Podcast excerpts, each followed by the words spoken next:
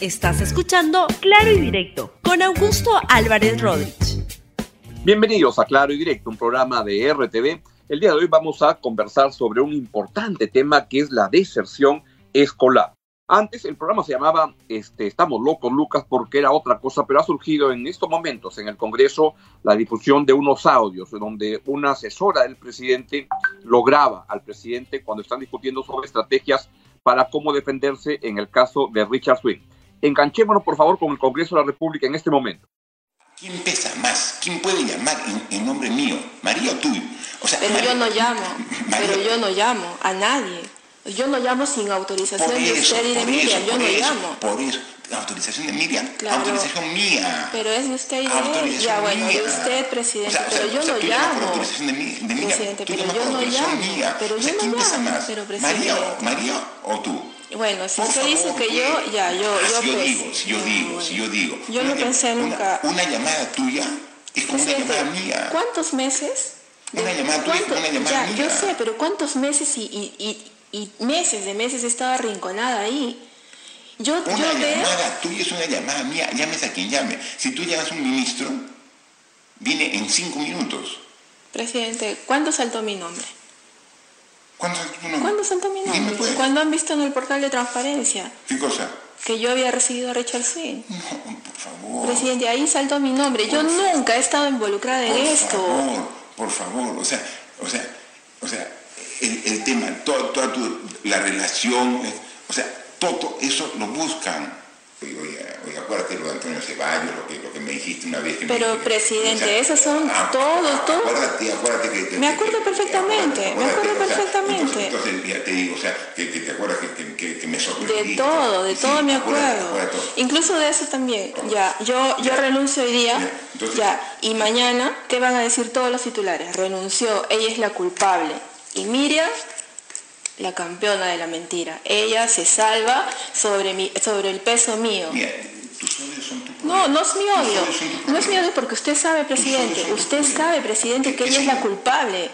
Ella es la culpable ¿De todas las cosas que están pasando aquí. Ya, está bien, está bien, es la culpable y va a pagar por su culpa. Pero no es que, es que tú no pones la fecha. ¿Pero cuándo quiere usted que renuncie hoy día? ¿Hoy día quiere que renuncie? Tú no pones la fecha. ¿Pero cuándo quiere que Tú no renuncie? pones la fecha. O sea, tú no pones la Ya, dígame, ahorita yo hago la carta. O sea, yo tengo.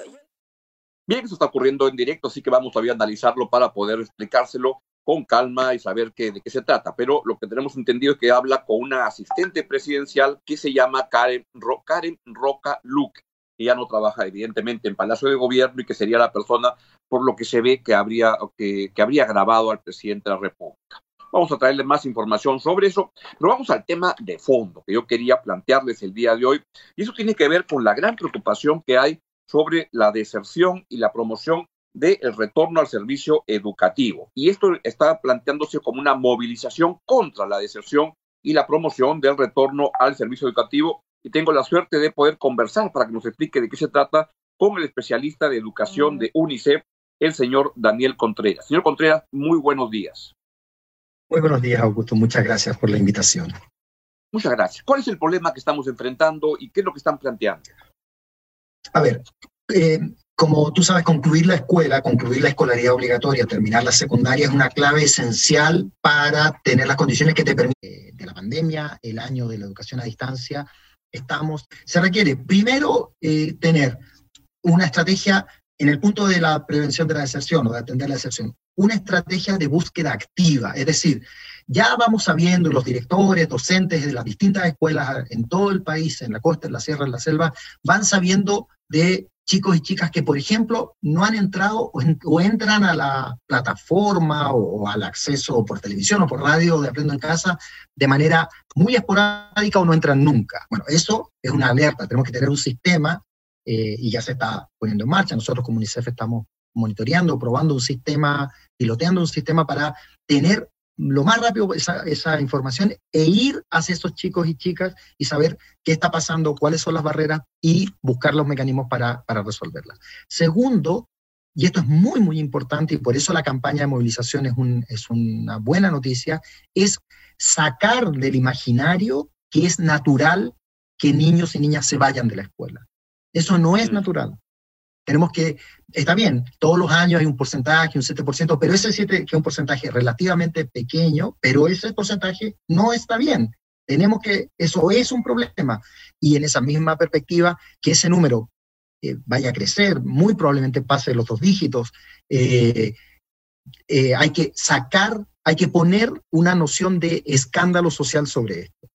Es decir, un país que pierde que un porcentaje de los chicos y chicas de la escuela es una tragedia nacional en términos del presente y del futuro. Para el muchacho y para el país. Exacto. muchas veces se piensa, se plantea la deserción escolar como si fuera un tema de una decisión que un chico o una chica toma en un momento de no ir más a la escuela.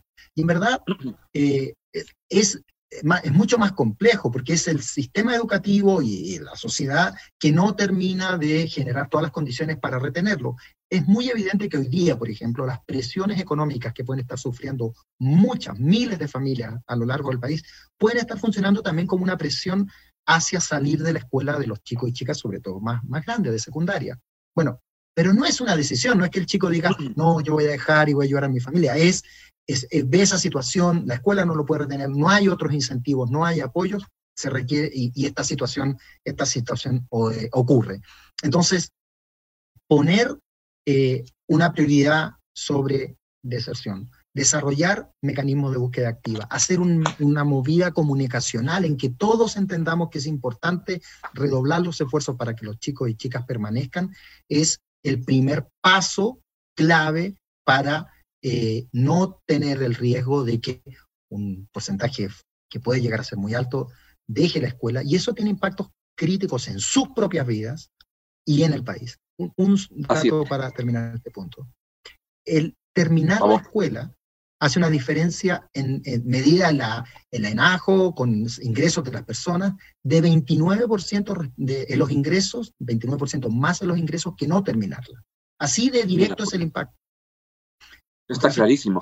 y en concreto es, gravísimo para la persona involucrada, la muchacho, la, la, muchacha, como para el país, lo que está implicando eso. Exacto. Y, para la productividad, para todo en general, la competitividad. Para el ejercicio de la ciudadanía. Un efecto tremendamente perjudicial.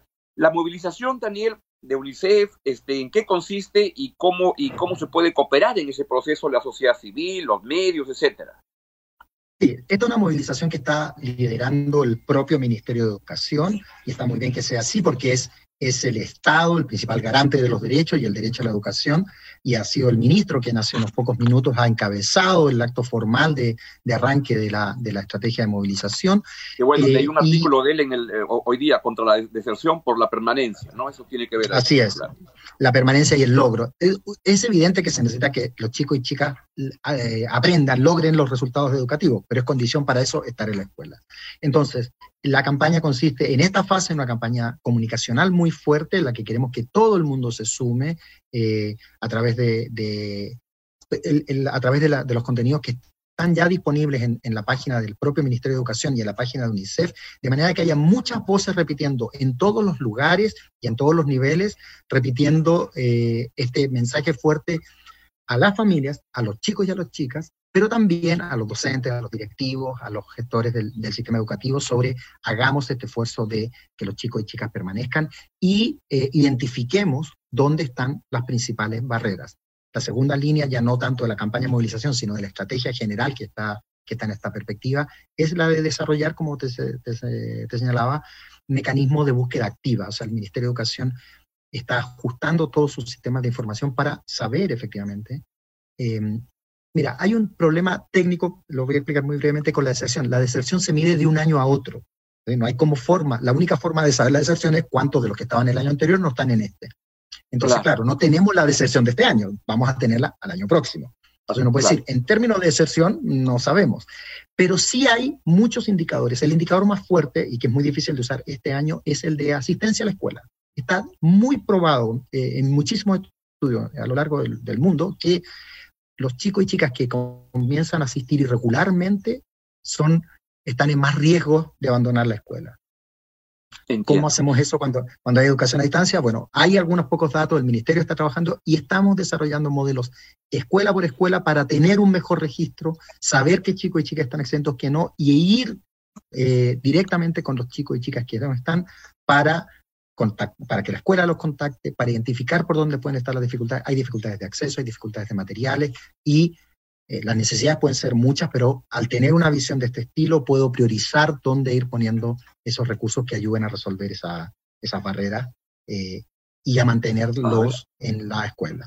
Bueno, creo que hemos tenido una detención en la, en la... Ahí está. Daniel, te quiero agradecer muchísimo tu, la, información que nos das y cuenta con todo nuestro apoyo para apoyarlos, de, respaldarlos y, estar con ustedes en esta tan importante movilización.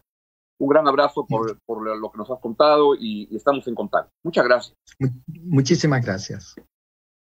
Bien, ha sido el señor Daniel Contreras, especialista de educación de, de UNICEF, en esta movilización contra la deserción y promoción del retorno al servicio educativo, que son temas muy importantes de fondo que a veces se pierden en el país por todo este zafarrancho político entre el Congreso, el gobierno y todo, que nunca hay que dejarle de prestar atención. Y antes de irme, quiero decirles que les quiero comentar que la Asociación Montón de Colores va a realizar un taller de dibujo y pintura por cinco soles, nada más, este sábado de 11 a las 11 de la mañana vía Zoom.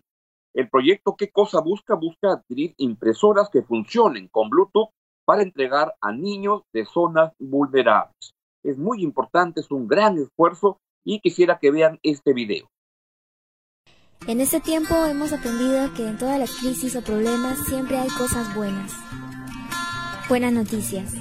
Las flores que crecen en los lugares áridos, las sonrisas que te encuentras luego de una larga y cansada caminata, el abrazo que lo cura todo ante una pérdida, el amor que no se acaba aunque los abrazos están en pausa.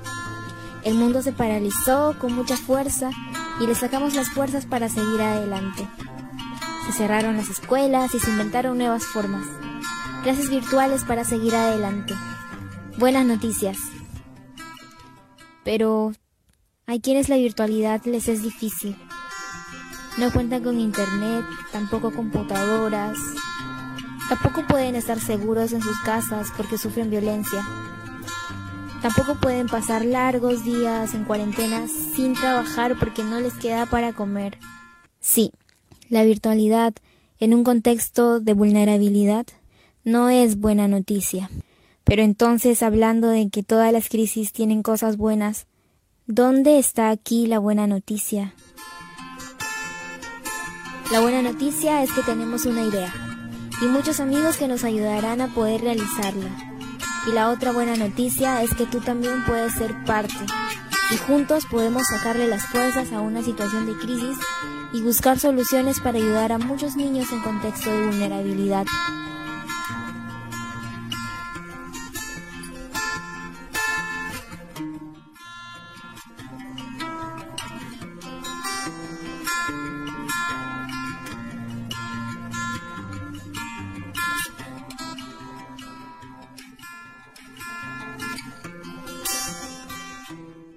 Bien, ha sido todo por hoy en Claro Directo en RTV y estos son temas que son importantes más allá de las trifulcas cotidianas de la política nacional.